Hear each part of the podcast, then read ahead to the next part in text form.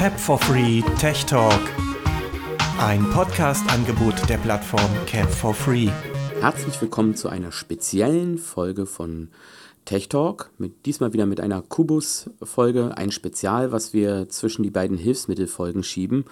Und das aus gegebenen Anlass, denn es hat ja schon seit einiger Zeit äh, Amazon diesen neuen Sprachassistenten rausgebracht und um den soll es heute auch in der Episode gehen. Ich bin Stefan Blendinger aus dem Studio in Berlin und bei mir ist der Yassin Sarikaya aus dem Studio in Stuttgart. Ja, dann fangen wir doch auch gleich mal an mit der Alexa. Und zwar, was denn Alexa überhaupt ist. Also Alexa könnt ihr euch so vorstellen, ist im Prinzip eine Sprachassistentin wie Siri, Cortana oder Google Now. Diese ist in einem Lautsprecher fest eingebaut. Diesen Lautsprecher gibt es in zwei Varianten. Einmal in groß mit einem was besseren Lautsprecher und den kleinen dazugehörigen Echo Dot dieser hat einen AUX-Ausgang und entspricht eigentlich fast dem größeren Echo. Ja, habe ich noch was vergessen, Stefan? Nö, eigentlich hast du nichts vergessen. Die Geräte sind rund. Der große ist wie sozusagen von der Größe, ja, ich würde sagen, wie eine, wie eine Küchenrolle. Und ja, der kleine wie so eine Fischdose, würde ich sagen. So eine Konservendose mit Fisch, diese kleinen Runden. Das trifft es eigentlich ziemlich genau. Und das Highlight dieser Lautsprecher ist Alexa. Alexa, die Sprachassistentin von Amazon. Um die soll es heute hier in diesem Podcast gehen, äh, was sie so von anderen unterscheidet und äh, was Amazon so anders macht als beispielsweise Apple mit Siri oder was es da sonst noch so an Sprachassistenten gibt. Aber unser Schwerpunkt liegt heute eben halt auf Alexa. Hier in Deutschland ist dieses Produkt noch nicht erhältlich. Das wird jetzt demnächst passieren, beziehungsweise in Anführungsstrichen, man kann das bei Amazon bereits bestellen, wenn man vorher eine Einladung schickt. Aber wie man jetzt genau an dieses Produkt kommt, was es ja in den USA eigentlich schon seit einem Jahr gibt, da geht es dann später im Podcast nochmal drum. Ich möchte jetzt noch ergänzen, dass Alexa auch etwas in einem Beta-Stadium hier in Deutschland ist. Das sieht man dann auch im Funktionsumfang, was dann auch in dem Podcast später ersichtlich ist im Vergleich zu den USA. Ja, also was unterscheidet allerdings Alexa jetzt so von Sprachassistenten wie Siri? Ich meine, Apple hat ja die Siri in alle ihre iOS-Geräte verbaut, mittlerweile ja auch im Apple TV 4 und neuerdings auch auf dem Mac. Seit Sierra gibt es das auch auf dem Mac. Wo liegt da so der Unterschied? Was ist bei Alexa anders? Also der Unterschied, der größte, den man merkt, ist eben, dass Alexa stationär gedacht ist, wird mit einer Stromversorgung angeschlossen, die Lautsprecher, und nicht für den mobilen Einsatz geeignet. Ansonsten kann man mit ihr interagieren, wie mit Siri und Co. auch im Smart Home Bereich, aber zusätzlich noch zum Beispiel Sachen bestellen bei Amazon direkt über die Stimme. Was auch noch ganz interessant ist, wo, wo wir später noch mehr drauf eingehen, sind die sogenannten Skills. Diese kann man sich wie Apps vorstellen, aber der Vergleich folgt später. Das ist auch noch ein Unterschied und dass man sie eben mit diesen Skills erweitern kann. Und die Entwickler entwickeln im Prinzip die Fähigkeiten oder ergänzen Fähigkeiten für Alexa. Ja, und ich denke, da liegt auch der Unterschied zwischen Siri und Alexa in dem Sinne, dass die Apps, die ja Skills heißen bei Amazon, letztendlich wesentlich offener gestaltet sind, als Apple das macht. Das heißt also, die Entwickler können wirklich sehr viel mehr auch damit machen.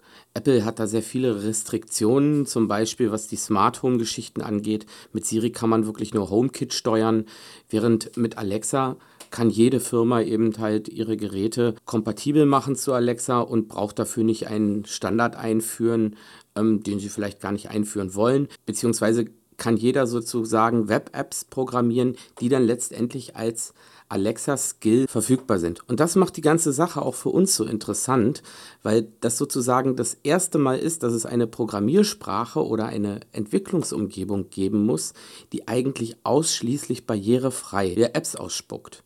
Weil jedes Skill, was man für Alexa programmiert, ist dann im Endeffekt in der direkten Interaktion mit Alexa immer barrierefrei, weil das Gerät basiert ausschließlich auf Sprache. Gut, es gibt auch eine App, da kommen wir später noch zu, aber so die reine Interaktion mit Alexa findet eben halt nur über Sprache statt. Und das ist schon etwas, was für uns von außergewöhnlichem Interesse ist. Und deswegen sehe ich persönlich auch sehr, sehr viel Potenzial in dieser Technologie da hat Alexa Apple einiges voraus, weil sie eben halt viele der Einschränkungen bei der Entwicklung eben halt nicht haben und das Konzept auch eigentlich ein ganz anderes. Aber dazu mehr später. Jetzt soll es erstmal darum gehen, wie richtet man eigentlich so einen Echo Dot oder einen Echo ein. Ich hatte es ja eben schon erwähnt. Es gibt dazu auch noch eine App. Die braucht man nicht unbedingt. Man kann das direkt übers Internet machen, über eine Webseite. Ich glaube, die URL lautet alexa.amazon.de. Das ist die hier für Deutschland. Oder man nutzt dafür die entsprechende iOS- oder Android-App. So ein bisschen Pferdefuß hat die ganze Sache allerdings schon, denn die App ist leider nicht so unbedingt in jeder Hinsicht barrierefrei. Man kann alles anspringen, man kann alles lesen, aber man verläuft sich da relativ schnell. Und hier von mir da auch gleich der erste Tipp. Wenn die App bei euch nicht richtig funktioniert, weil ihr mit dem Zurück-Button nicht zurückkommt oder nicht zurück ins Menü kommt, einfach die App aus dem App-Umschalter löschen, neu starten und dann geht das Ganze auch. So, und nun zum Thema mit der Einrichtung, Yassin. Wie richtet man denn so einen Echo Dot ein? Das soll ja auch ganz einfach sein. Genau, also im Prinzip ist die Einrichtung gleich bei diesen Lautsprechern. Man schließt die mit dem Stromkabel an, lädt sich die App herunter von jeweiligen Store und öffnet diese. Alexa meldet sich auch nach dem Booten, dass sie bereit ist zum Koppeln und zur Einrichtung im Prinzip. Dann steht in der App, dass der Lautsprecher ein WLAN geöffnet hat. Mit diesem solle man sich verbinden. Dies geht auch ganz einfach über die Einstellungen und dann kehrt man zurück in die App. In der App muss man als nächsten Schritt nun dem Echo sagen, mit welchem WLAN er sich verbinden soll. Dies passiert ganz einfach. Man trägt Passwort noch ein und schon ist im Prinzip die Einrichtung auch fertig. Das ist natürlich auch pfiffig, ne? Ich meine, sie stellt ein, oder das Echo Dot stellt ein sozusagen ein eigenes offenes WLAN zur Verfügung. Man loggt sich da ein und hat dann sozusagen über die App die direkte Verbindung und kann da WLAN-Einstellungen einstellen und so weiter. Ich glaube, man wird auch noch gefragt, ob man den äh, Schlüssel hinterlegen möchte, damit man auch noch mehrere Geräte problemlos eben halt koppeln kann. Aber das muss man nicht unbedingt machen. Ähm, ich persönlich habe es jetzt nicht gemacht, weil mein WLAN-Schlüssel muss ich nur nicht unbedingt bei Amazon speichern. Genau, das habe ich auch nicht gemacht, aus demselben Grund. Ja, das ist immer so eine Sache, ne? So die Daten dann irgendwo anders weitergeben, das muss man eben halt nicht. Allerdings ist das eine ganz tolle Sache und wenn der dann erstmal verbunden ist, kann man halt eigentlich auch schon gleich mit dem Dot sprechen oder eben halt mit dem Echo, je nachdem, was man hat. Ich denke, wir sagen ab jetzt einfach, wir reden mit Alexa, weil irgendwie hat das Ganze sowieso auch so einen ganz persönlichen Touch. Ja, da hast du vollkommen recht. Also dieses Wort mit der Alexa ähm, finde ich auch viel besser als zum Beispiel das Google macht mit Okay Google. Das ist jetzt so das krasse Gegenteil, was mir so überhaupt nicht gefällt. Ja, das ist eben halt alles auch Geschmackssache. Ne? Ich denke, diese Sprachassistenten haben alle so ihre Vor- und Nachteile. Aber sag mal, was machst du eigentlich mit Alexa? Unsere Hörer sind bestimmt total gespannt. Was kann man denn jetzt nur mit diesem Ding eigentlich machen, ja? Also, wie gesagt, ich habe das Ding jetzt schon ähm, zwei Monate in etwa im Einsatz und in den zwei Monaten ähm, kam immer mehr dazu und aktuell nutze ich mein Smart Home damit, meine Philips-Lampen, die ich damit steuere, da bin ich sehr zufrieden. Ich höre sehr viel Musik und Radio, nutze Spotify, TuneIn dafür zum Beispiel. Ähm, ich mache aber auch mit der Deutschen Bahn Verbindungen, Auskünfte, Abfahrtszeiten, Ankunftszeiten. Das funktioniert sehr, sehr gut mit der Skill. Und Rezepte, Timer, für wenn ich am Kochen bin, den Wecker. Ja, und das wäre mal so der grobe Überblick, was mir momentan einfällt. Was machst du denn noch damit? Du hast ihn ja jetzt auch schon eine Zeit lang. Ja, also ich lasse mich insbesondere davon wecken und mache auch ein bisschen Smart Home und so.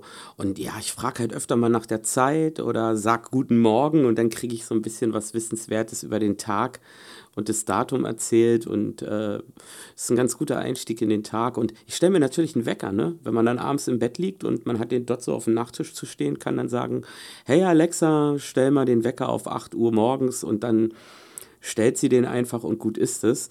Ähm, Finde ich natürlich praktisch. Man kann ja auch sein Hörbuch dann ähm, damit hören über Audible und auch so einen Sleep Timer aktivieren. In der Küche mache ich gerne, wenn ich meinen Tee mache, sage ich, stell mal meinen Timer auf zwei Minuten. Also es gibt so viele Anwendungsgebiete und jede, jede Menge coolen Scheiß in diesem Skill Store. Einiges davon ist wirklich irgendwie voll Banane, finde ich, aber einige von den Sachen sind auch wirklich nützlich. Ja, also da ist halt viel Stuff so, wo man sich halt einfach denkt, ja, das braucht die Welt, ja. Aber, aber eben halt auch viele, viele nützliche Dinge, ja, und vor allen Dingen witzige Dinge. Was ich auch sehr nützlich finde und informativ sind die Nachrichten. Das nutze ich auch noch sehr, sehr gerne. Ich kann im Prinzip einstellen, welche Nachrichtenkanäle ich gerne höre. Dazu gibt es dann auch Skills, man kann diese aktivieren und kann dann sagen, Alexa, was ist meine tägliche Zusammenfassung? Und dann werden diese Nachrichtenkanäle nacheinander abgespielt. Zum Beispiel Tagesschau 100 Sekunden oder auch vergleichbare andere auch die Welt und sowas. Ja, was mich halt noch ein bisschen stört, ist, dass wenn man dann einen interessanten Artikel hat, den ja nicht komplett vorgelesen kriegt. Also das ist so eine Sache, da würde ich schon ganz gerne sagen, Alexa, lies mir bitte den ganzen Artikel vor. Aber das macht sie bislang noch nicht. Aber man muss dazu auch sagen, also mir ist aufgefallen, seitdem ähm, die Echos jetzt hier sind und ich die nutze, ist es halt wirklich so, dass sich da auch immer mal wieder was verändert. Also jetzt gerade im Smart Home Bereich, das Ganze mit den Hühlampen, irgendwie hat es nicht so richtig funktioniert eine Zeit lang und dann wurde das halt immer besser. Und ich hatte in der Tat diesen umgekehrten Vorführeffekt. Ich wollte jemanden vorführen, was nicht funktioniert und habe das dann gesagt und auf einmal ging's. Also das ist mir auch noch nicht passiert, ja. Und man merkt es halt wirklich, dass sich da was entwickelt, dass da was passiert, dass äh, Alexa halt wirklich dazu lernt und dass die Skills im Hintergrund verbessert werden. Ja, das ist, das ist ein ganz großer Vorteil, den ich persönlich sehe. Das passiert sicher bei Apple auch so, aber bei Apple ist es so, wenn, wenn, wenn gewisse Apps mit, ähm, ich will mal sagen, Siri-kompatibel sind, dann muss die App aber auch erstmal ein Update kriegen, ähm, bevor dann die Neuerungen funktionieren.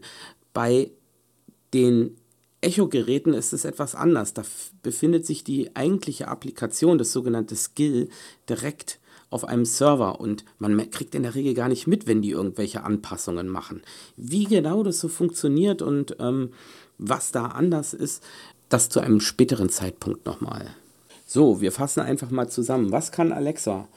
Wir hätten da einmal Wetter, Nachrichten, Smart Home Geräte und dazu gehören nicht nur Lampen, sondern natürlich auch Thermostate. Wir hatten ja schon in der Smart Home Episode über das Thema gesprochen und da kommt in unsagbarer Geschwindigkeit immer wieder irgendein anderes Skill dazu. Das heißt also, es wird nicht lange dauern, bis ähm, Alexa da so in ziemlich jedem Smart Home Bereich den Fuß drin hat.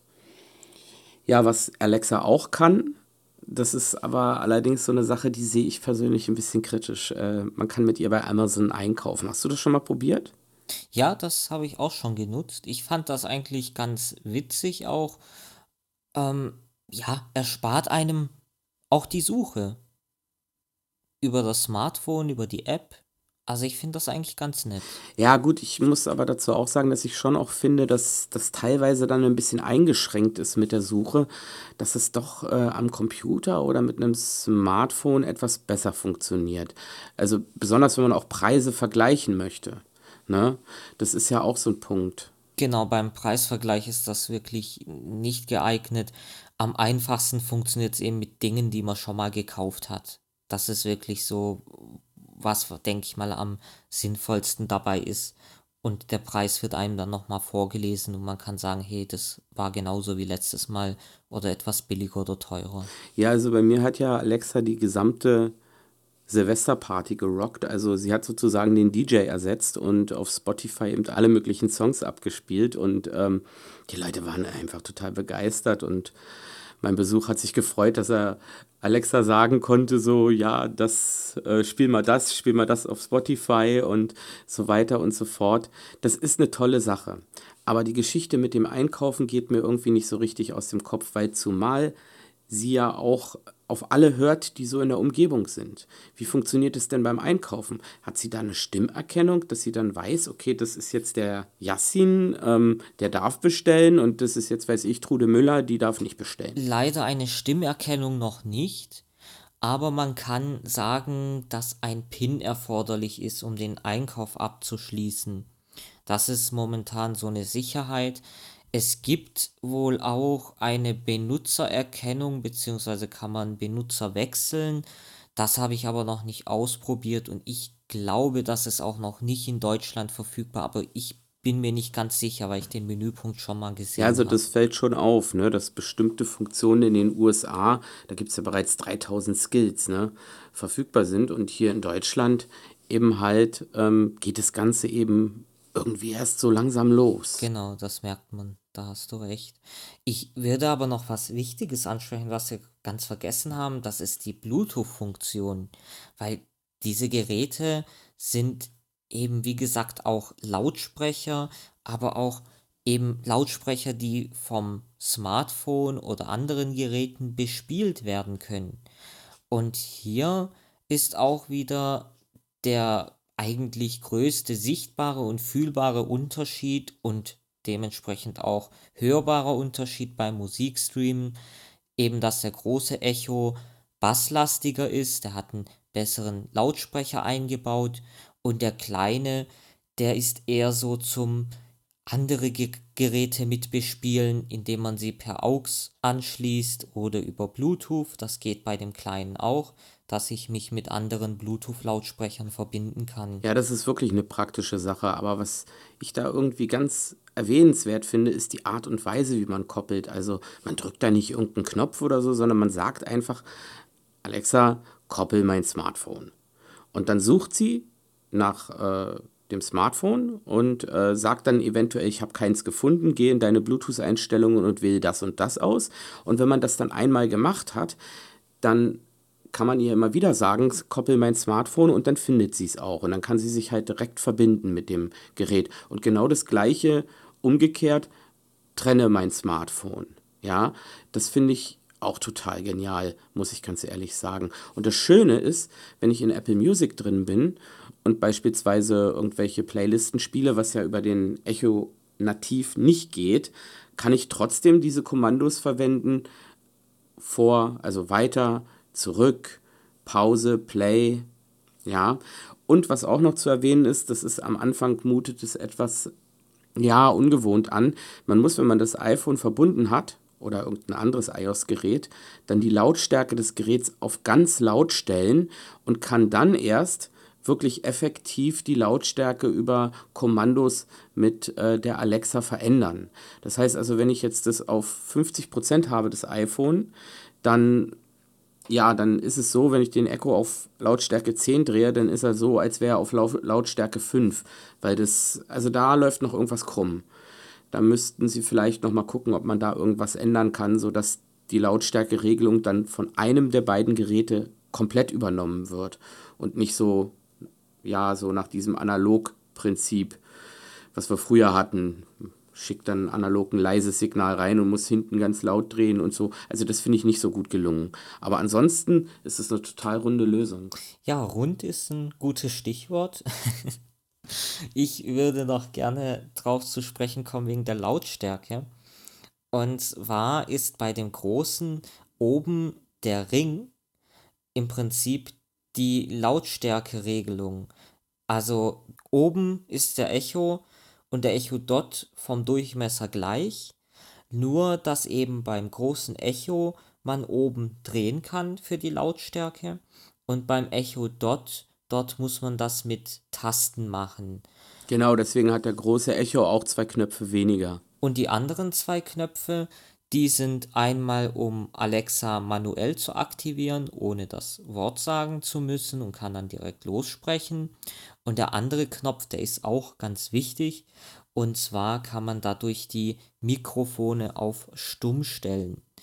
Ähm, es wurde wohl mal getestet und man sagt sogar, dass die Mikrofone dann vom Strom genommen werden. Ja, ob das nun stimmt, man weiß es nicht. Auf jeden Fall kann man auch in seinem Router überprüfen, ob da Netzwerkverkehr drüber läuft oder nicht.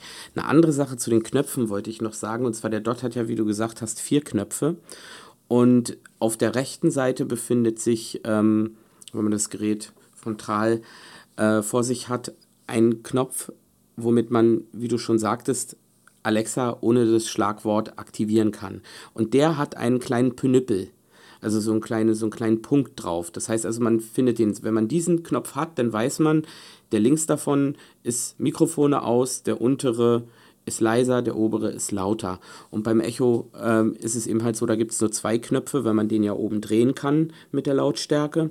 Und der hat halt auch diesen Punkt auf dem Knopf. Und damit kann man eben halt äh, dann genau wissen, welche, welche Taste welche ist. Wenn man das dann erst einmal rausgefunden hat und die Beschriftung halt nie, äh, nicht sehen kann. Genau, ich vergleiche den Knopf auch gern mit so einem, wo, wo auf Fernbedienung die 5 markiert ist oder auf den Telefontasten, die man so kennt. Ja, ich habe immer gedacht, wofür braucht es diesen Knopf und wofür braucht es dieses äh, Abschalten der Mikrofone. Aber in der Tat ist es oft so, ähm, dass wenn man ein Telefongespräch auf laut führt oder WhatsApp und da sagt irgendeiner Alexa, man selber oder sogar derjenige aus dem Lautsprecher springt dann die Alexa an. Ja, kennst du das? Ja, das kenne ich. Das hast du mir auch schon nett demonstriert. Er hat mir schon mal einen Wecker gestellt und andere Sachen mit der Alexa gemacht und das, das ist halt das Gefährliche dran, wenn man das Telefon laut lässt und verlässt den Raum, dann kann derjenige im Prinzip mit Alexa sich schön unterhalten und ihr Sachen befehlen und es gibt ein böses Erwachen. Ja, aber ey, komm, ich habe nichts eingekauft. Ich habe dir nur um 3 Uhr nachts einen Wecker gestellt. Ja, aber die Frage ist halt, was ist jetzt schlimmer? naja, an dem Tag bist du ja erst nach 3 Uhr nach schlafen gegangen. Ja, deswegen habe ich es gemerkt. ja, also es ist schon echt cooler Scheiß und auch die Mikrofonausstattung ist echt sagenhaft. Also man kann wirklich in einem 30 Quadratmeter Raum sitzen, am anderen Ende des Raums sein und dann auch noch von in die entgegengesetzte Richtung sprechen in normaler Zimmerlautstärke und trotzdem versteht sie ihr Schlagwort und eventuell auch das, was man sagt. Also das ist schon echt gut. Das ist Hightech vom Feinsten. Sieben Mikrofone sind darin verbaut. Und das sind sogar Fernricht. Ja, genau, Fernrichtmikrofone. Und die Qualität, die dabei rumkommt, ist ganz gut. Die einzige Schwierigkeit, die der große Echo hat, ist, wenn man den ganz laut dreht, dann versteht er einen nicht mehr, weil einfach die Musik alles übertönt. Das wird auch runtergedackt wenn sie einem dann versteht, also das Schlagwort hört, dann macht sie die Lautstärke runter, um eben halt dann die Aufnahme für den Rest in höherer Qualität machen zu können. Was auch noch ganz wichtig ist, das fällt mir gerade eben noch ein, ist die Tatsache, dass man als Blinder nicht so genau weiß, wann hat sie denn jetzt was verstanden. Ja, also wann ist sie aufnahmebereit. Und da gibt es die Möglichkeit in den Einstellungen bei den Benachrichtigungstönen so eine Quittierungstöne ein- und auszuschalten. Also da kann man zum Beispiel sagen, in dem Moment, wo man das Schlagwort Alexa sagt, dass es dann so ein Plom gibt und wenn die Aufnahme beendet wurde, was man dann sozusagen als Kommando gibt, dass das dann auch wieder so ein Plom gibt und man dann weiß, okay, äh, ab da hat sie angefangen zuzuhören und da hat sie aufgehört zuzuhören. Und jetzt macht sie irgendwas oder sollte irgendwas tun. Du, geht das auch bei dem großen Lautsprecher? Hm, ja, das geht mit beiden Lautsprechern. Also da muss man in der App in die Einstellungen gehen. Und vielleicht sollten wir auch wirklich nochmal etwas genauer über die App sprechen. Ich hatte ja vorhin schon gesagt, dass das mit der Barrierefreiheit ähm, zwar ganz gut geht, zumindest auf iOS, und da ist das Einzige, wo wir das auch getestet haben. Da funktioniert es wirklich ganz gut. Man muss die App an bestimmten Stellen dann mal schließen und wieder öffnen, also richtig aus dem App-Umschalter rausnehmen. Aber im Großen und Ganzen funktioniert das ganz gut. Man kann die Skills aktivieren, man kann die Einstellungen machen und so weiter und so fort. Auf dem Mac geht es über diese Internetseite. Da funktioniert es über VoiceOver an einigen Stellen auch nicht so gut. Zum Beispiel bei der Benachrichtigungslautstärke, wenn man die verstellen will, irgendwie kriege ich da den Regler nicht verstellt. Aber man kriegt es im Großen und Ganzen ganz gut hin. Was mir nicht so gefällt, ist die Tatsache, dass Amazon immer noch viel zu viel Gewicht auf die App legt. Ja, das ist zwar ganz toll, dass es eine App gibt, dass man da visuell Sachen einstellen kann, aber wo es wirklich fehlt, ist, dass man diese ganzen Einstellungen auch über den Echo selbst machen kann, also sprich per Spracheingabe. Da fehlt es halt auch noch. Und auch bei den Skill Stores, da fehlt es irgendwie noch so ein bisschen an mehr Sprachlastigkeit. Also, dass man auch im Skill Store über den Dot oder den Echo selber suchen kann. Das würde ich mir persönlich noch wünschen. Und vielleicht auch einen Buchstabiermodus. Ähm, Alexa kann zwar beispielsweise Wörter buchstabieren, die man ihr sagt, also buchstabiere, weiß ich, irgendwie Xylometazolin-Hydrochlorid oder keine Ahnung, Desoxyribonukleinsäure. Ich weiß nicht, ob jetzt so komplizierte Begriffe, aber so normale Begriffe kriegt sie hin. Und umgekehrt wäre es halt auch schön, wenn ich jetzt, weiß ich, im Skillstore suche und dann sagen kann, wenn sie mich nur partout nicht versteht, was ich von ihr will, dass ich ihr das auch buchstabieren kann. Also das fehlt mir irgendwie noch so ein bisschen, sodass man ein bisschen wegkommt von dieser ganzen App-Geschichte. Es war ganz schön, dass die gibt, aber per Sprachsteuerung wäre doch schöner. Ja, da kann ich dir vollkommen zustimmen. Ja, dann komme ich nochmal auf die Skills zu sprechen. Der Vergleich von Skill und App, den überlasse ich mal dir im Detail, da du dich ja damit schon etwas beschäftigt hast. Deswegen ähm, erzähl doch erstmal kurz dazu noch was, bevor ich dann loslege. Ja, okay, kein Problem. Also ich finde, Amazon hat wirklich eigentlich ganz gut entschieden, das Ganze nicht mit dem Namen Apps zu belegen. Ich meine, letztendlich sind es alles Apps. Ja, auf dem iPhone sind Apps, auf dem Computer sind Apps.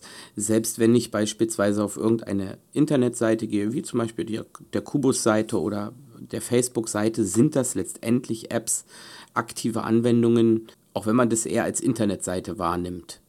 Aber in letzter Konsequenz sind es aktive Anwendungen.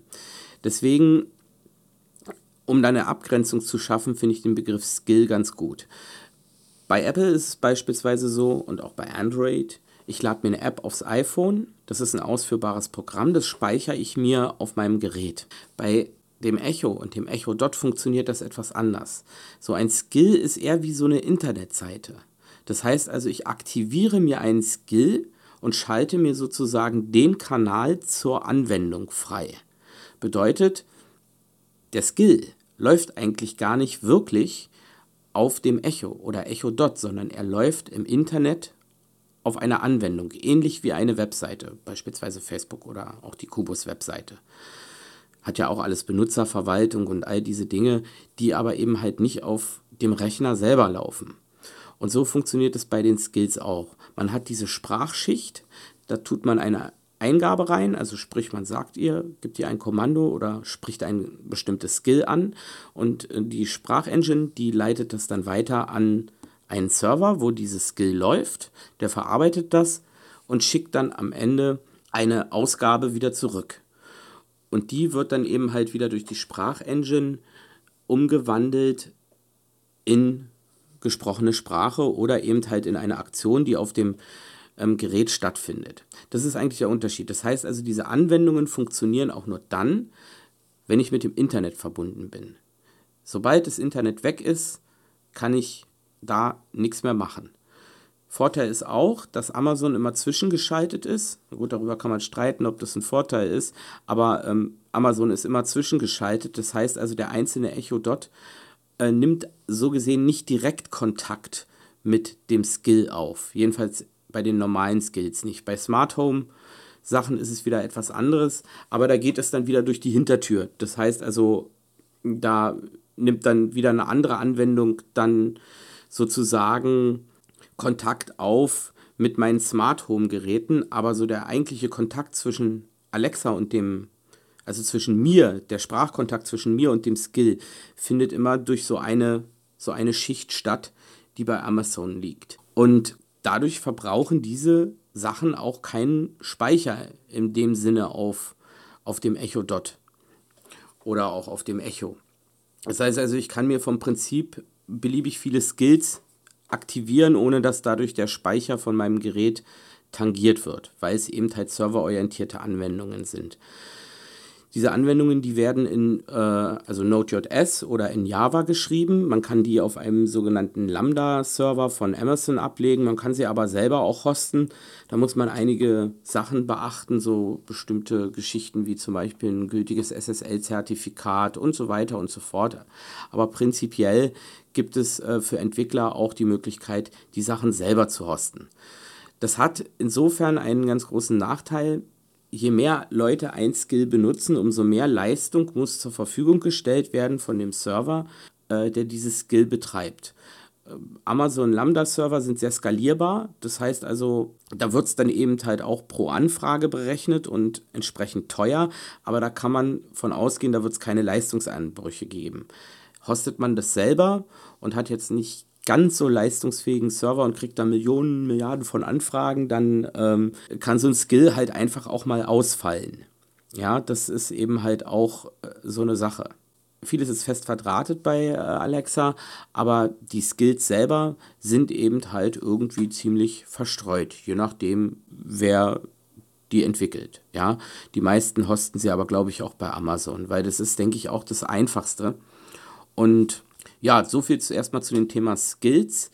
Skills werden aktiviert über ein sogenanntes Schlagwort und an dieser Stelle übergebe ich einfach mal an dich. Dann erzähl du uns noch mal ein bisschen mehr was über die Anwenderseite der Skills. Ja, das ist mit dem Schlagwort so ein Thema, denke ich, und beziehungsweise ein Problem könnte man sagen, weil man muss sich diese Schlagwörter auch merken. Wie heißt dieser Skill wirklich? Wie spreche ich ihn an? Da geht es zum Beispiel Alexa fragt Deutsche Bahn nach einer Verbindung von Stuttgart Hauptbahnhof nach Berlin Hauptbahnhof. Dann fragt sie eventuell, wann möchtest du fahren?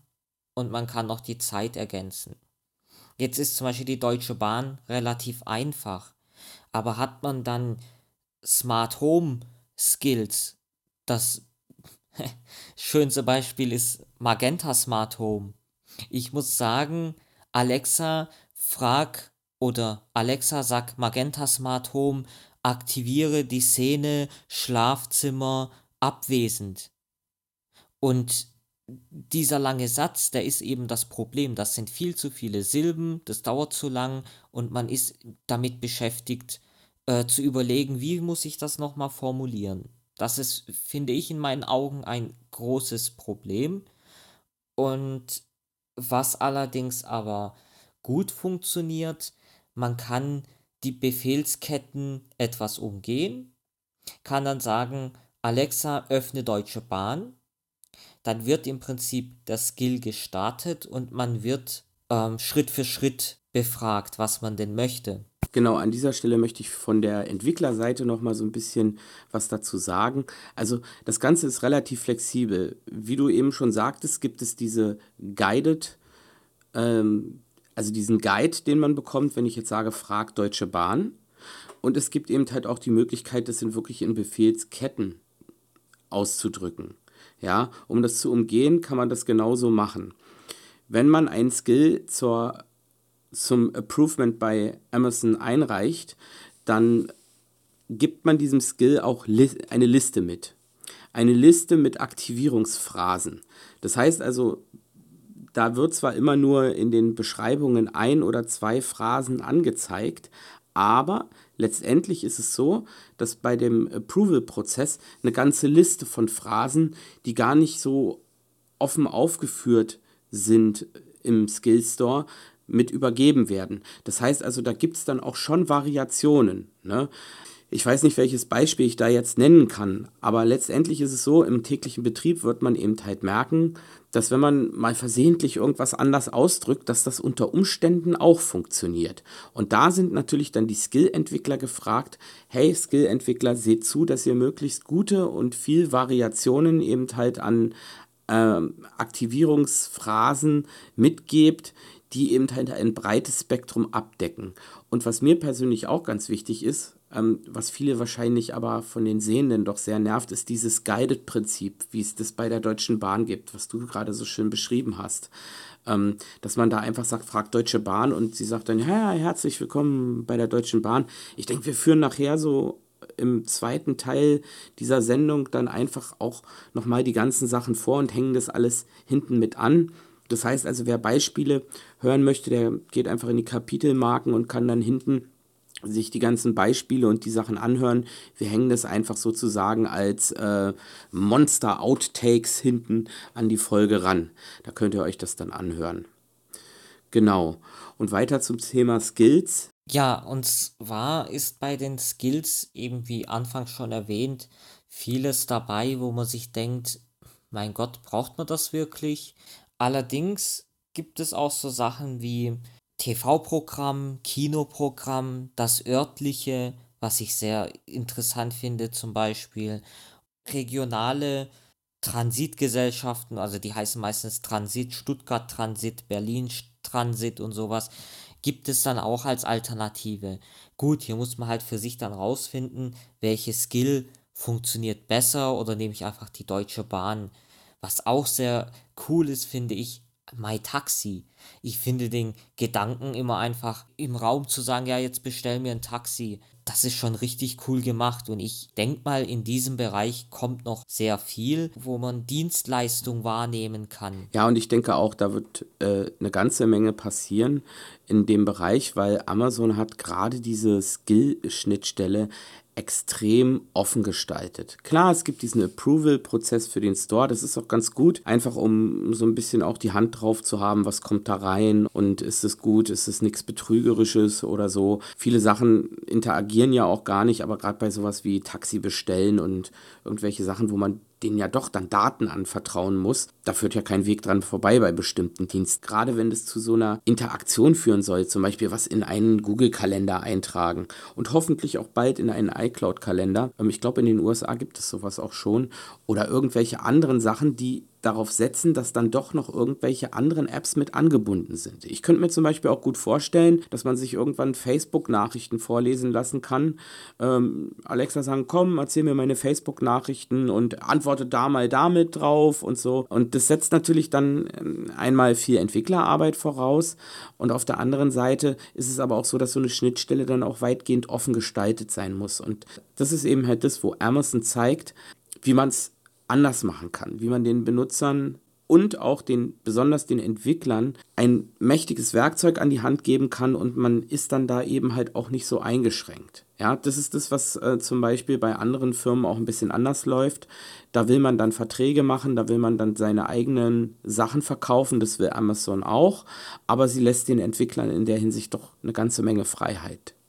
In Zukunft wird es auch so sein, dass Amazon äh, es zulässt, dass man Alexa in geeignete äh, Geräte einfach integriert. Das ist auch eine ganz spannende Geschichte, die in der Zukunft auch folgen soll. Ja, wenn man sich diese ganzen Sachen mal anschaut, also gerade diese SDK von, ähm, von diesem AVS, diesen Amazon Voice Service, das ist ja die Alexa sozusagen, dann äh, merkt man eben halt doch recht schnell, dass das auf große Skalierbarkeit ausgelegt ist, also das wirklich auch geplant ist. Ich habe jetzt vor kurzem gehört, irgendwie Lenovo hat wohl auch in Zusammenarbeit mit Amazon schon einen Lautsprecher in Arbeit oder auch schon rausgebracht, ähm, der dann letztendlich mit diesem Amazon Voice Service arbeiten wird. Das ist auf jeden Fall ziemlich spannend. Ja, man legt sich da halt nicht so fest und sagt, okay, das ist nur unsere Produktfamilie, sondern dass da auch andere eben halt äh, mit einsteigen können und dann letztendlich in dieses Netz einbezogen werden. Und Amazon hat ja auch was davon, denn sie stellen ja diesen Voice-Service dort zur Verfügung und ähm, haben dann somit ja auch ihre Fingerchen im Spiel und sind aber auf der anderen Seite offen genug, dass äh, wirklich auch sehr spannende und interessante Projekte realisiert werden können. Ich persönlich äh, muss ganz ehrlich sagen, mir gefällt irgendwie so eine ganz simple App ganz gut und zwar die äh, Star Trek Ferengi Erwerbsregeln. Die finde ich total witzig. Ja, da kann ich immer wieder drüber lachen. Ich bin ja absoluter Star Trek-Fan und wenn ich mal was zum Lachen brauche, dann sage ich, Alexa, öffne Ferengi Erwerbsregeln. Und dann kriege ich eine Erwerbsregel gesagt und lache mich kaputt. Ja, im Star Trek-Bereich kann ich nicht mitreden. Aber, ähm. Ja, dann sag mal zu Alexa, Alexa Selbstzerstörung. Moment, das führe ich mal kurz vor. Alexa, Selbstzerstörung. Befehlscode nicht erkannt. Selbstzerstörung wird nicht eingeleitet. Ja, und jetzt frag sie mal Tee, Earl Grey, heiß. Alexa, Tee Earl Grey heiß. Ich bin kein Replikator. Ja, also dieser Ausspruch, der stammt ja auch aus Star Trek. Das sagt Captain Picard immer zu seinem äh, Re äh, Replikator, weil er trinkt halt gerne den Tee äh, Grey heiß. Ähm, genau. Ja, also und so, so finden sich ganz viele Bezüge wieder. Ja, wenn man zum Beispiel fragt, magst du Hunde oder so, dann ähm, antwortet sie auch sowas wie, ähm, ja, ich würde meinen Hund dann Astro nennen. Das ist eben halt der Hund aus den Jetsons. Und so eine alte Zeichentrickserie, die in der Zukunft spielt, sozusagen das, ähm, das Komplementär zu ähm, Familie Feuerstein. Ich glaube, das war sogar dieselbe Firma, die die beiden Serien produziert hat. Und ja, also das finde ich schon total cool, solche Spielereien. Das ist einfach irgendwie total geiler Scheiß. Ja, da gebe ich dir wirklich recht. Also Amazon hat ja auch gesagt, sie haben das so ein bisschen an den, an den Computer, an den Bordcomputer ähm, angepasst und das merkt man halt und macht auch ziemlich viel Spaß. Also nicht nur die ernsten Sachen und die produktiven, sondern auch das Spielen und Ausprobieren. Das ja, ist einfach auch etwas, was man gut präsentieren kann. Wenn man mal Besucher da hat, Gäste, sonst irgendwas, dann macht man Alexa, stellt sie in die Mitte, dann ist die Begeisterung sofort da. Ja, das stimmt schon, die Begeisterung ist da, aber ich muss auch ganz ehrlich sagen, so ja, wenn ich Besuch habe, die sind dafür zwar auch zu begeistern, so mal für zwei, drei Minuten, aber wer immer gleich ganz Feuer und Flamme ist, ist bei diesem Gerät, ist äh, blinder Besuch die freuen sich da total alle drüber, meine blinden Gäste, ja. Also auch, auch während der äh, Silvesterfeier und so. Und äh, vor kurzem war mein Nachbar hier drüben und hat gesagt, oh naja, Alexa, sowas brauche ich nicht und so. Da bin ich aufs Klo gegangen und dann äh, kam ich zurück und dann hat er da schon eine Konversation angefangen mit ihr und war total Feuer und Flamme und begeistert. Und das ist eben halt wirklich auch was total Packendes. Also man glaubt es erst gar nicht, du denkst erst so, oh, Alexa, sowas braucht man nicht und bla bla bla. Und dann heißt es am Ende, wo kriege ich den her? Nee, wie, den kann man nur auf Einladung kriegen. Was soll denn das? Das ist ja blöd. Ja, so, das ist so die Reaktionskette, die ich so in den letzten zwei Wochen so beobachtet habe. Ja, die kenne ich auch. Ich habe, auch wenn wir jetzt auf die Bezug, äh, Bezugsquellen kommen, auch ein Beispiel. Mir, bei mir hat sich das jemand angeschaut und wollte das dann unbedingt sofort haben. Und dann sind wir erstmal auf die eBay Kleinanzeigen gegangen und dort hat er sich dann eins direkt zugelegt, ist sogar das Gerät abholen gefahren, ähm, eine Strecke von knapp einer Stunde, glaube ich, hat er dann auf sich genommen, eine Fahrt und hat das Ding direkt am nächsten Tag gekauft. So ist eben die Begeisterung. Ja, das ist schon krass, also finde ich auch. Und dass ein so ein Stück Technologie doch so faszinieren kann.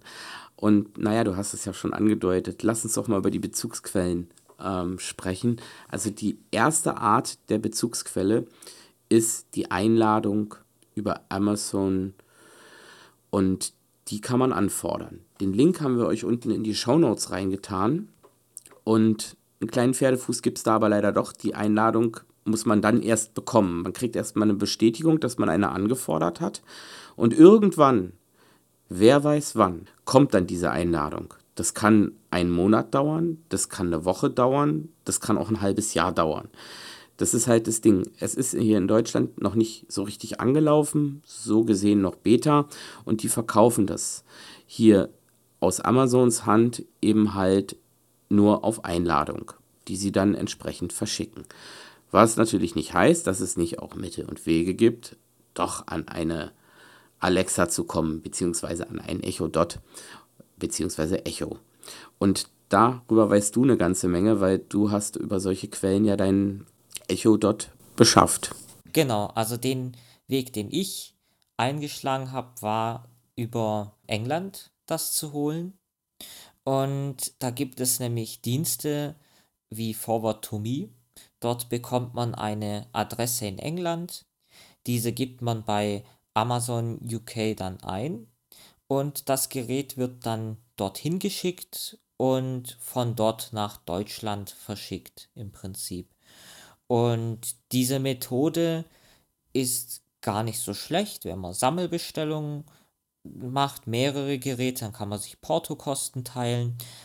Ähm, und die Umrechnung von Pfund auf Euro ist auch momentan günstig. Also es macht zwar nicht viel aus, aber man kriegt es dann auf den reinen Gerätepreis gesehen etwas billiger. Dann eben die nächste Methode war die über eBay Kleinanzeigen, die ist unkomplizierter. Dort kommt man an eine gute Anzahl von Geräten, da sind immer wieder welche drin. Ähm, diesen Weg hat eben der eine eingeschlagen, von dem ich euch vorhin erzählt habe. Auch problemlos. Ja, der hat aber ordentlich Glück. Genau. Also mit dem Preis hatte er wirklich Glück, ähm, da dort diese Geräte etwas teurer verkauft werden. Meistens sind es sogar ähm, Geräte aus England, die auch importiert wurden und somit da ganz besonders drauf achten, ist es der dreipolige Stecker. Ja, na, die haben spezielle ähm, Stromstecker. Da braucht man einen entsprechenden Adapter. Genau, das sind so drei. Wir haben ja diese zwei Zacken, die rauskommen und bei den englischen sind es drei. Und da braucht man dann einen Adapter. Diesen gibt es allerdings bei Amazon zuhauf. Also ich habe mir welche geholt für 6,90, zwei Stück. Und das ging problemlos. Eins möchte ich allerdings noch erwähnen zu dieser Bestellung in Großbritannien. Äh, da verkaufen sie die Dots, während sie sie bei uns nur auf Einladung rausgeben. Verkauft Amazon die Dots und auch die Echos da unten sogar im Mehrfachpack. Das heißt also, wenn man theoretisch bei denen sechs bestellt, kriegt man eins umsonst. Bestellt man ein Zwölferpack, kriegt man zwei umsonst. Das heißt also, es lohnt sich in jedem Fall, wenn man eine Sammelbestellung machen will, da unten zu bestellen, weil ähm, mal abgesehen von den Versandkosten dann auf jeden Fall zwei Geräte wegfallen. Das sind, äh, naja, das sind gut 60 Euro pro Gerät. Und von daher lohnt sich mitunter schon, wenn man genug Leute zusammenbekommt. Ich weiß nicht, ob das so in Amazons Sinne ist, aber sie lassen einem ja auch keine Wahl. Ne? Ähm, wenn sie die Geräte hier eben halt normal zum Kauf anbieten würden, dann bräuchte man eben halt nicht bei eBay oder eben halt auch mm, im Ausland zu bestellen. Man kann sich das auch von Freunden äh, schicken lassen. Eine Sache ist auf jeden Fall klar, die Geräte funktionieren. Sie funktionieren auch hier in Deutschland. Man kann sie auf Deutsch umstellen. Das Einzige, worauf man achten muss, ist, wie du eben schon sagtest, den, äh, den ausländischen Stromstecker dass man da eben halt entsprechenden Adapter unter Umständen braucht. Ja, so viel zur Bestellung des Geräts. Also keine Sorge Leute, es ist nicht aussichtslos. Ihr könnt auch an so ein Gerät kommen. Eine andere Sache ist dann doch immer noch mal zu sagen, obwohl ich es jetzt in dieser Sendung schon zum dritten Mal gesagt habe, es ist immer noch Beta. Aber auf der anderen Seite hat man natürlich als Nutzer, und da sind wir natürlich äh, als Blinde und Sehbehinderte ganz besonders gefragt, weil wir einfach auch bereit sind, solche Geräte intensiv und ähm, akribisch zu nutzen und zu testen. Man kann Feedback senden und das geht eben halt über die App. Und Yasin, erzähl doch mal was darüber. Was hast du da für Erfahrungen mit Amazon gemacht? Also das mit den Feedbacks ist sehr gut gemacht. Also das ist echt genial gelöst. Und vor allem kann man sogar ankreuzen, dass man direkt äh, persönlichen Kontakt will oder eine persönliche Antwort. Also man bekommt dann auch per E-Mail eine ähm, ja, dementsprechende Antwort noch mit Details drin oder äh, Kontakt. Ich wurde sogar mal aufgefordert, dort anzurufen, um das näher zu beschreiben. Und solche Geschichten sind wirklich schön. Also man, man sieht, da macht sich Amazon Gedanken und möchte dieses Gerät auch ernsthaft verbessern. Das macht diesen Eindruck. Und Verbesserungsvorschläge kann man einreichen. Man kann Feedback zur App, zur Software, ähm, im Prinzip zu den Skills und zu der Nutzung Hardware von Alexa, auch das Interagieren. Kann man alles Feedback kategorisieren und einreichen. Ja, also das ist auf jeden Fall eine Sache, die ähm, ganz gut funktioniert. Ich habe das auch schon ausprobiert.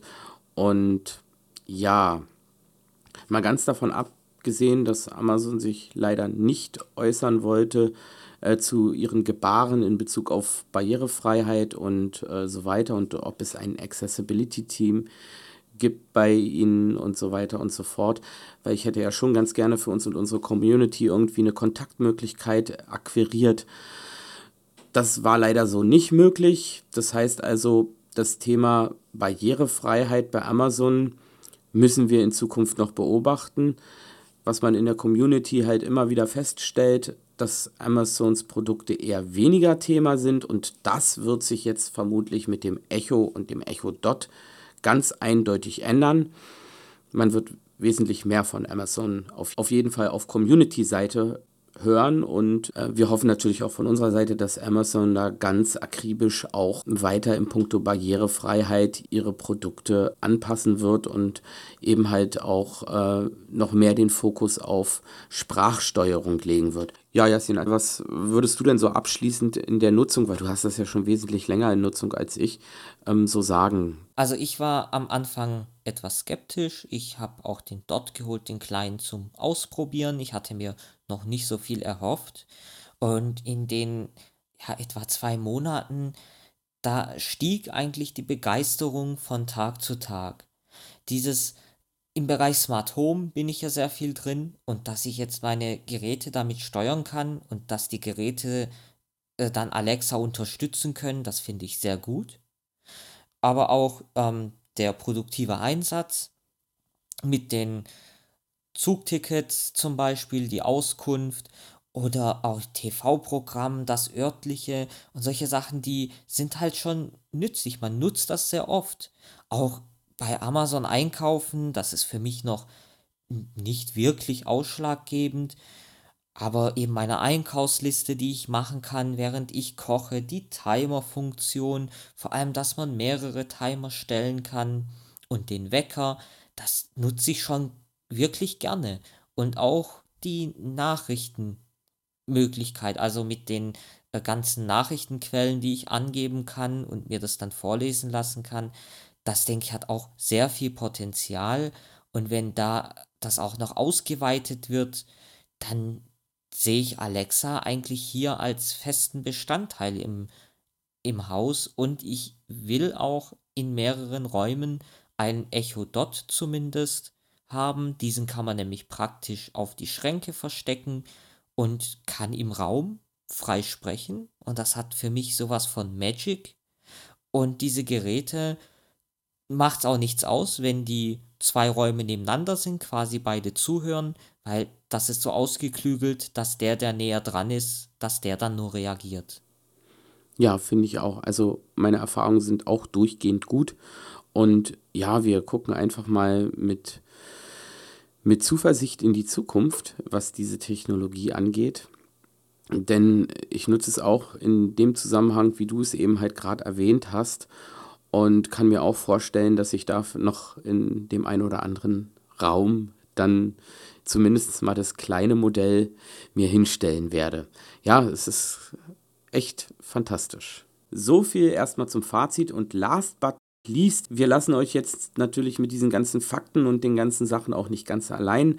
Wir haben, wie auch zum Thema Smart Home, zu Amazon Alexa eine WhatsApp-Gruppe eröffnet, die ihr bei Kubus Groups gerne besuchen könnt. Ihr könnt euch unten in den Show Notes den Link raussuchen zur Gruppenseite, wo ihr dann euch anmelden könnt, beziehungsweise da findet ihr auch unsere ganzen anderen Gruppen, über die ihr euch anmelden könnt und da sind natürlich wir dann auch drin im Verteiler und können mit euch gerne über Alexa referieren.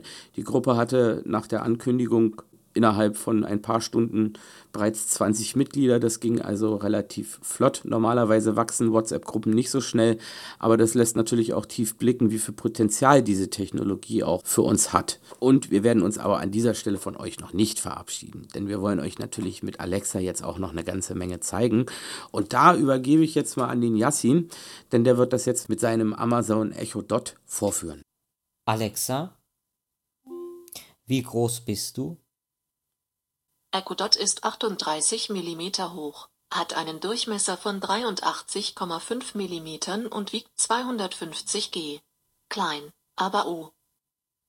Alexa, was kannst du für mich tun? Für Vorschläge, was du sagen kannst, gehe in den Bereich zum Ausprobieren in der Alexa-App. Alexa, wer bist du? Ich bin Alexa und ich bin rund um deine Stimme konzipiert. Ich kann zum Beispiel Informationen und Nachrichten liefern oder das Wetter vorhersagen.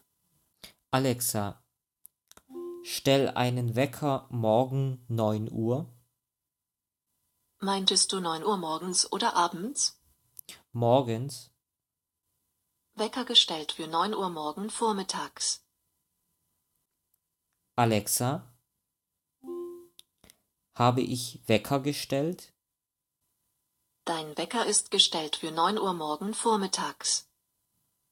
Alexa, stelle einen Timer auf eine Stunde. Eine Stunde ab jetzt. Alexa, setze Butter auf die Einkaufsliste. Ich habe Butter deiner Einkaufsliste hinzugefügt.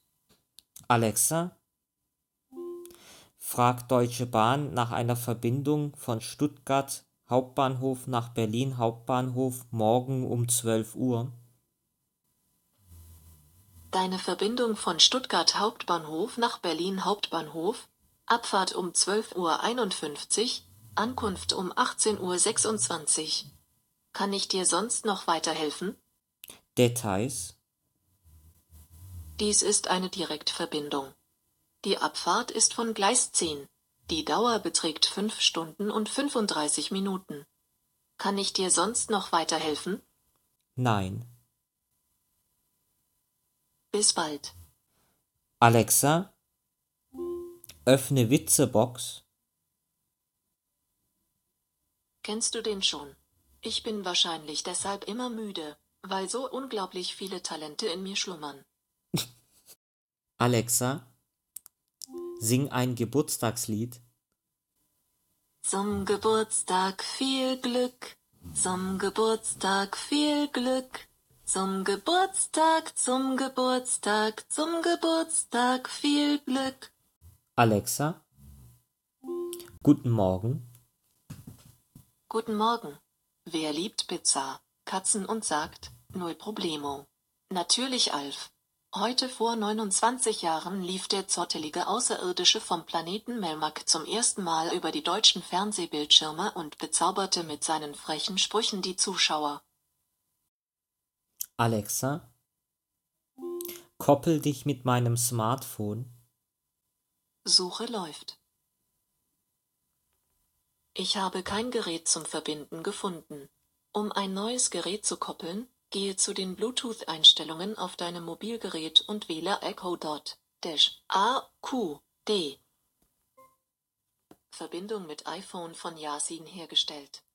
Ich habe jetzt auf dem iPhone in den Bluetooth-Einstellungen genau das Bluetooth-Gerät ausgesucht, was sie mir gerade mitgeteilt hat. Alexa, trenne mein Smartphone.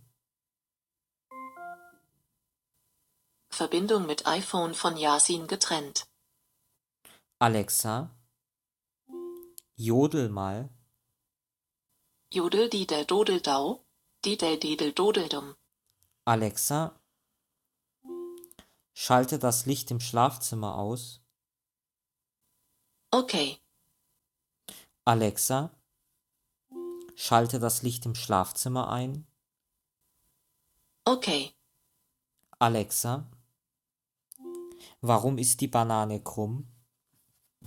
Weil niemand in den Urwald zog und die Banane gerade bog. Alexa, gib mir fünf. Abgeklatscht. Alexa, erzähl einen Flachwitz. Was würdest du jetzt zu einem Bier sagen? Nichts, ich würde es trinken. Alexa, gibt es den Weihnachtsmann? Ich kenne ihn nicht persönlich, aber ich höre immer nur Gutes über ihn. Wenn ich ihn mal treffe, melde ich mich. Alexa, kennst du Siri? Ich kenne meine Mitbewerber nur vom Hörensagen. Alexa, wo ist Chuck Norris? Wenn Chuck Norris möchte, dass du weißt, wo er ist, wird er dich finden. Wenn nicht, wirst du es erst wissen, wenn es zu spät ist. Alexa, Was läuft heute im Kino? Es gibt einige Filmvorführungen in der Nähe von Ostfildern heute. Vajana, das Paradies hat einen Haken. Sing. Star Wars, Rogue One. 4 gegen die Bank. Assassin's Creed. Und willkommen bei den Hartmanns. Möchtest du mehr Filme hören? Nein. Okay. Alexa, öffne Wechselstube. Frage mich nach Wechselkursen oder wie viel eine Währung in einer anderen ausmacht. Wie viel sind 2 Euro in britische Pfund? 2 Euro sind 1,71 britische Pfund. Alexa, frag deutsches Fernsehprogramm, was läuft gerade auf ZDF? Um 19.25 Uhr läuft auf ZDF Notruf Hafenkante. Alexa, aktiviere Nachtlicht im Schlafzimmer. Okay. Alexa, was ist die Wurzel aus 65.536? Die Wurzel von 65.536 ist 256. Alexa, warum ist der Himmel blau? Der Himmel ist blau, weil die Moleküle der Atmosphäre das blaue Licht stärker reflektieren als die anderen Farben. Je weiter du deinen Blick von der Sonne entfernst, desto mehr Blau trifft auf deine Augen. Alexa, wie viel Einwohner hat Berlin? Berlin hat 3.469.849 Einwohner. Alexa, wie viel Einwohner hat München? München hat 1.520.408 Einwohner. Alexa, wie hoch ist der Feldberg? Feldberg ist 1493 Meter hoch. Alexa, wie weit ist es von Berlin nach Stuttgart? Die Entfernung von Berlin und Stuttgart ist 512,01148 Kilometer. Alexa, wer ist Außenminister von Deutschland? Der Außenminister von Deutschland ist Frank-Walter Steinmeier.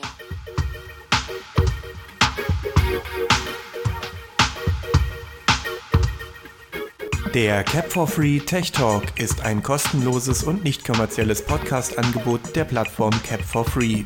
Für weitere Informationen besuche uns im Internet unter http://capforfree.kubus.de.